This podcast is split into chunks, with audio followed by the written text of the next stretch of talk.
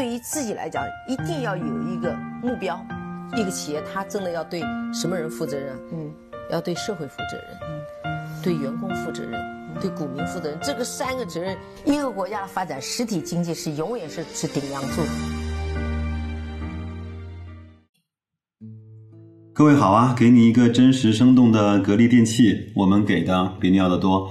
我们今天来回复一下在后台这段时间累积的互动和留言。每每当把这些问题整理起来之后呢，我发现真的是非常非常的有乐趣的一件事情啊！因为在这些留言和问题中呢，可以看得到各个在不同的维度和角度思考的朋友们的一些问题，也可以看到处在。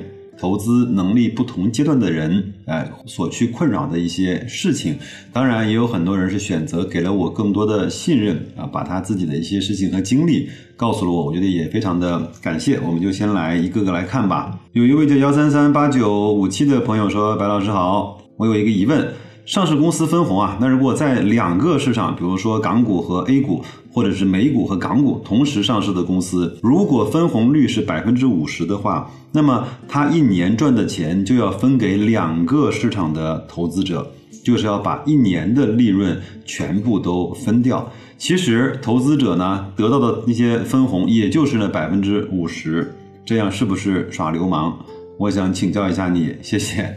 这个问题我不知道各位有没有听懂啊？就是如果比如说沪宁高速吧，它在 A 股和港股同时上市，他说我们今年分红率是百分之五十，那他的意思就是在 A 股要分百分之五十，在港股要把另外的百分之五十也分掉，那这样的话就等于把它一年的净利润都分掉了，但是 A 股和港股的那些投资者只获得了百分之五十的收益，呃，是这个意思吧？我觉得这种情况它显然不会发生嘛，那如果这样的话，那这个也太太低级了吧？那如果一个公司在三个市场同时上市的话，分红率是百分之五十，那还不是要倒贴钱出来吗？这个是不对嘛？就是我们如果这么来考虑的话，就是你只要看，无论是在哪个市场持有它的股票，那每一股的收益啊，那是一块钱的话，它分五毛钱，那就是你拿到了百分之五十的它的利润。当然，你拿到的那个一小部分，就是把每每股盈利的一部分分出来就可以了。这个不会出现像你说的这样的情况的，好吧？我觉得这个你的担心有点儿。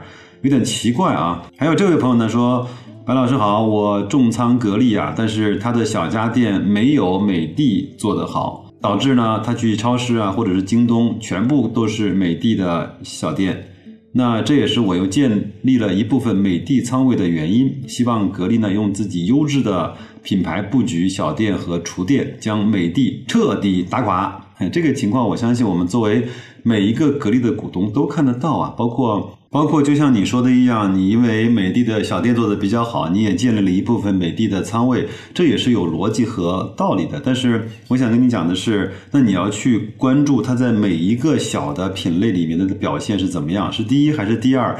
那第一有没有对第二、第三、第四形成这种碾压式的方式？另外，在每一个品类里面，它的净利率和净利润是怎么样的？有没有被其他的小？小店品牌所去围攻和赶超的现象，正如你所说，我们也希望格力啊能够自己用自己这种优质的品质啊，把一些小店做得好一些。令人欣喜的是，他现在正在这么做，而且还挺坚决的，好吧？还有这位元盛啊。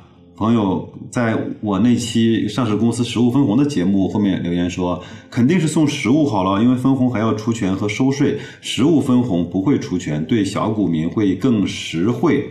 这几年其实跟很多人聊起来分红这个事儿呢，都会碰到这两个字眼，就是除权和收税啊。我们先来说收税吧。我们现在大陆的 A 股啊，对我们股民的这种红利。的税收相对还是非常克制和保守的，基本上持股一个月以内收百分之二十，持股一个月以上一年以内收百分之十，超过一年就是零，就是不收了。这个呢，在全球范围内这种红利和利得税相对还是比较比较轻的。那我想知道，如果你要对这个相对比较重视和敏感的话，那是不是你的持股相对会比较短期呢？没有超过一年，可能还会因为税而去得到一些烦恼。那如果你要对除权比较敏感的话，我们就这么理解，就是一个母鸡啊下了一个蛋，在它下蛋的那一瞬间，它的体重当然会减轻嘛。但是你有见过哪一个母鸡在下了几年蛋之后，自己的体重就变成零了呢？应该没有吧，因为它自己还有自己内生的生长的能力。那企业一样，它分了红，它还能够通过正常的运营去赚钱嘛？那所以说，对应除权之后的一个还有叫填权嘛？实物分红呢，那我们就不能够把它再次投入到变成股份的这样的一个动作中，那就是红利再投嘛，我们就是享受不了它的复利了。那这个是分红的问题啊。时间的玫瑰 Rose 啊，他说唐朝的那本价值投资实战手册感觉也不错。是的，我也是今年春节的时候拿到，一口气就读完了，非常不错啊。重仓茅台、腾讯也有洋河、海康。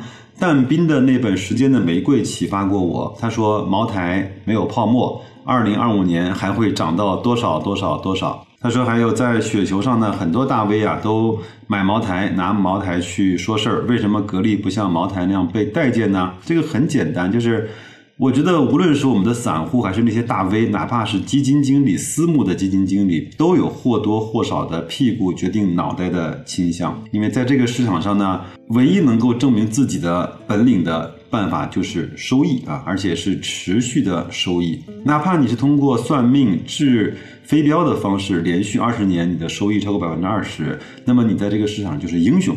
哪怕你出的书再多，你的理论再被我们信服，但是你的收益呢是负的，或者是波动非常大，那么你也说明不了任何的问题。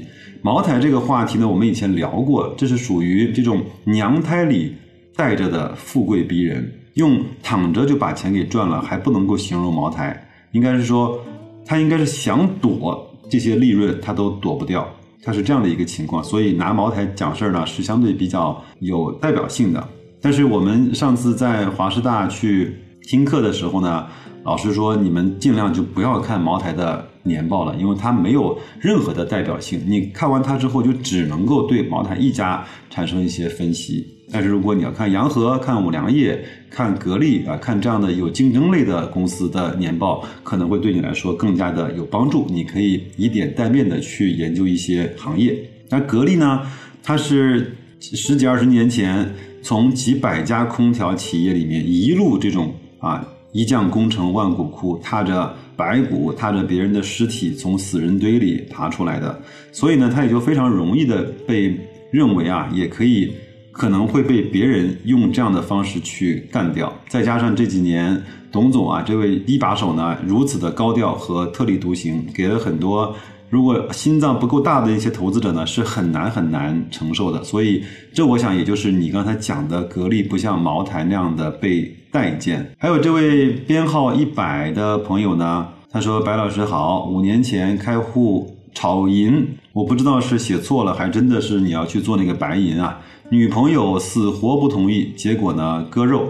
今年年初开户投资，我很担心被老婆知道。但是他在多次追问我钱去哪里了之后，我只能告诉他钱呢在股票里。他很生气，他说电视剧里很多炒股跳楼的，你不知道吗？我说我不是炒股，我是投资。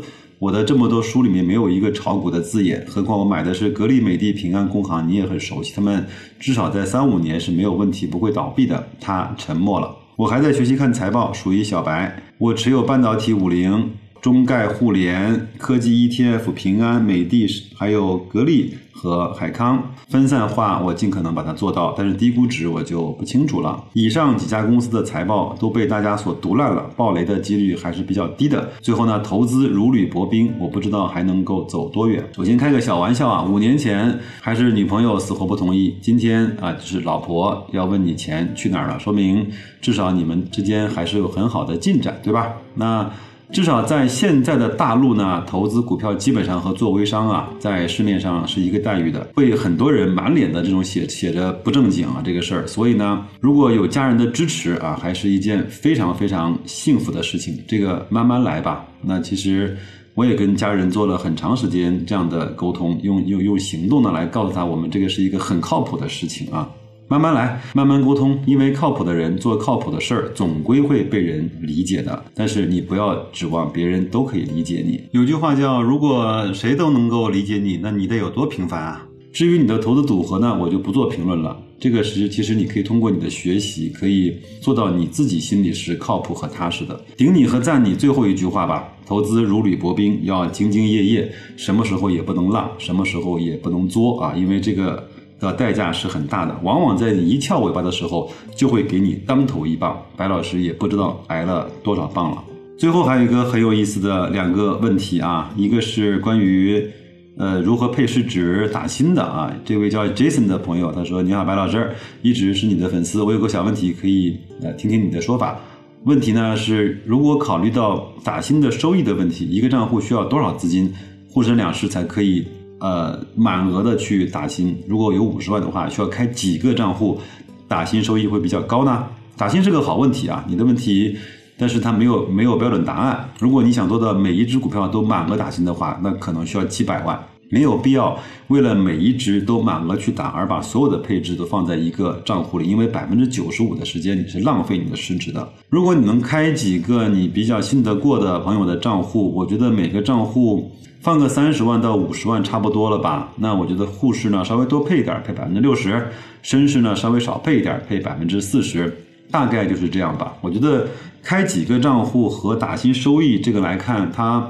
基本上对我来说是完全是运气问题，因为它不是一个技术活，它没有一个标准流程。我觉得把我们能做的都做掉吧，开好账户，把它配好市值，然后你就不要再去折腾了，该打就打。以前呢，有一个券商的朋友啊跟我讲，那个他说早上九点半到十点钟开盘的时候，你就不要打新了，因为他认为呢，那个时候基本上就是垃圾时间。但是如果要是从原理来说，这个其实也站不住啊。啊，因为我的账户呢有预约到点自动打新的功能，我基本上把它时间就定在了十二点多，因为可能那个时候更多的人都在吃饭吧，可能会少一点点人跟我一块儿来去挤。当然，这也是我的一厢情愿，也完全基本上没有什么科学依据。最后呢，如果你只有五十万的话，那我建议你最多最多开两个账户就可以了，多了对结果没什么帮助，而且你会显得很麻烦啊。好吧，那祝你打新顺利吧。最后一个问题特别有意思啊，名字我不念了啊。他说，刚才我听了一个股评的节目，预计啊这一轮点位将会摸到两千七百多点，想请教一下白老师，如果真的不幸被股评严重，那么格力能撑住吗？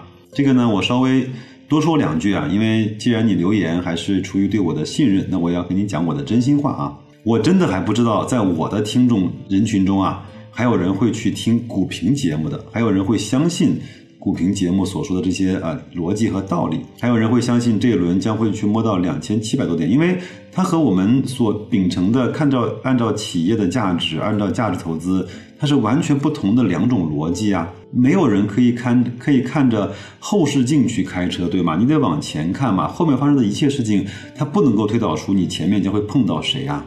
那如果你要这样的话，那不是会很纠结吗？既相信那个，也也可能会受那个的影响。时间长了之后，这会崩溃的呀。好吧，那如果真的是到了两千七百点，和格力的股价多少钱也几乎没有正向的关系。格力的股价呢，只和它的基本面长期相关，短期当然有情绪面、有事件推动、有资金。所以呢，我建议你把更多的时间放在你能够搞懂的格力这家公司的基本面上。如果对这个事情自己是能力不济，或者精力不允许，或者是没兴趣，那咱们就投资指数，那就不要碰个股，好吧？那就得认吧。把自己呢最喜欢和最能干的事情往前面排一排。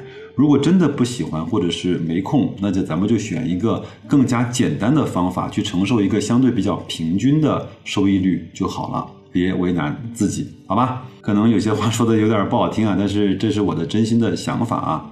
新的一周就开始了，鬼才知道十二月份会是一个什么样的收官之战啊！但是我们心里清楚，我们的未来一定是光明的，因为我们选择了跟好的公司用对的办法去风雨兼程。我们都知道赌国运这个事儿，我们的胜算是百分之九十九点九九。那就这样，祝各位投资愉快，再见。